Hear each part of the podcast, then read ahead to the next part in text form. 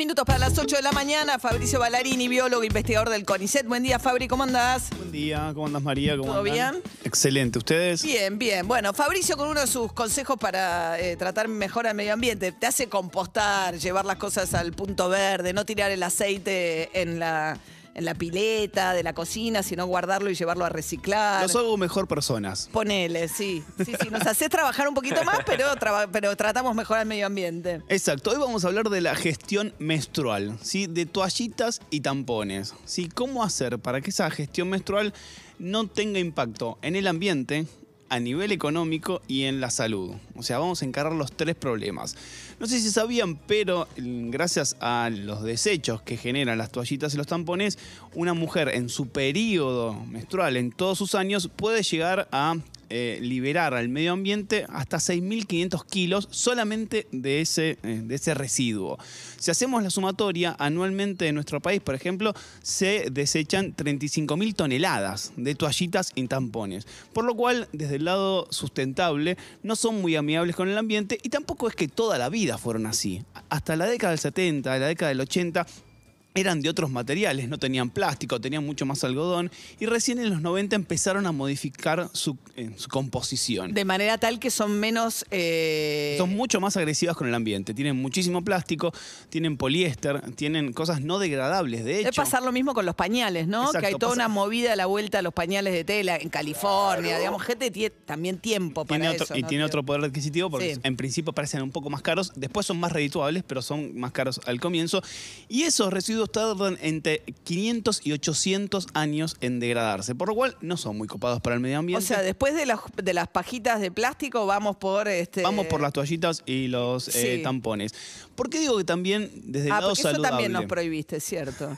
Ya me había olvidado de todas las prohibiciones que nos imponen Bueno, Fabricio. vamos a eso. Vamos a eso. Pero tiene otro, otras aristas también eh, que son eh, mejoras hacia la salud. Porque la confección de estas toallitas y estos tampones tienen un montón de compuestos químicos, ¿sí? Y la zona donde se aplica tiene mucha absorción, por lo cual tienen que tener muchísimo cuidado. De hecho, tienen grandes concentraciones de cloro. La Universidad de La Plata observó que tienen glifosato, o sea, el 80% de esos residuos, por lo cual tenemos que tener cuidado en que eh, nos acercamos al cuerpo, sobre todo en esa zona, porque tiene, o sea, está en contacto por largos periodos. Y por último, tiene que ver con lo económico. Se gastan aproximadamente entre 4.000 4.500 eh, pesos eh, en estos momentos, 5.000 en algunos casos, anuales. Es más que la ayuda económica escolar que reciben las madres por los hijos, por lo cual Sí, lo hemos charlado también. Muchas veces para los sectores populares es una barrera, días perdidos para ir al trabajo, días Exacto. perdidos para ir a la escuela, digamos, es un factor de desigualdad de las mujeres eh, de sectores populares frente a los hombres, digamos. Este, Sí, el- También saliendo- con el estigma de la menstruación, de mancharse, un montón de situaciones que hacen que por ahí la mujer pierda días laborales o de escuela por esta razón, ¿no? Sí, de hecho, saliendo de la Argentina, por ejemplo, en la India, eh, se calcula que más o menos entre el 10 y, y el 20% de los días laborales o escolares se pierden a causa de estas situaciones. Por no poder acceder a la compra de toallitas o tampones. Exacto. Y apareció una gran solución. Apareció una gran, dos soluciones muy grandes. Una mucho más popular que no tiene todavía tanta adhesión, solamente el 30% de las mujeres lo está adoptando, que es la copita menstrual. Quizás el costo al Es como un comienzo. mini embudo, es como si fuese un embudo de un plástico muy flexible.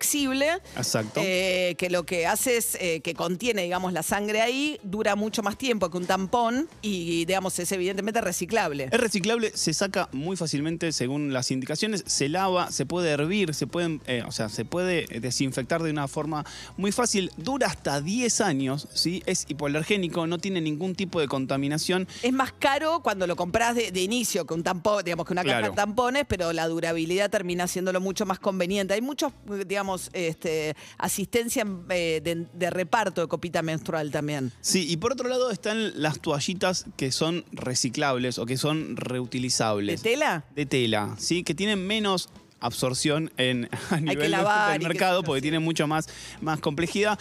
Hay que lavarlas, tienen otro, otra utilización, pero también son amigables con el ambiente amigables con la salud, porque son de algodón, o sea, o son de materiales que no generan eh, algún tipo de desecho no copado con el ambiente.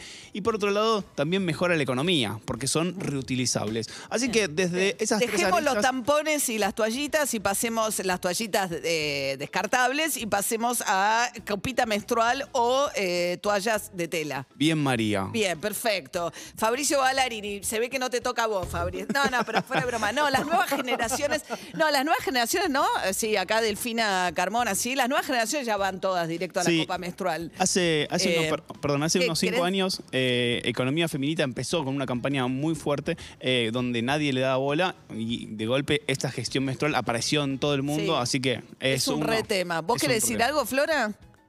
Que uso las, las toallitas de tela y me, me cambió la vida, me encantan. ¿Toalla de tela? Qué paciencia. La- las que dijo Fabricio, la- las Sí. nuevas, las que lavás. Epa, bueno, estás para eh, Sí. pañales de tela también yo, Ah, eh, bueno. ¿no? Bueno, eh, Fabricio Ballarini, muchas gracias.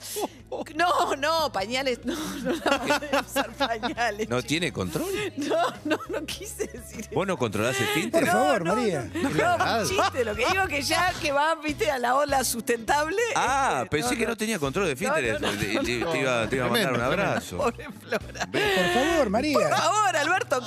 Seguinos en Instagram y Twitter. arroba Urbana Play FM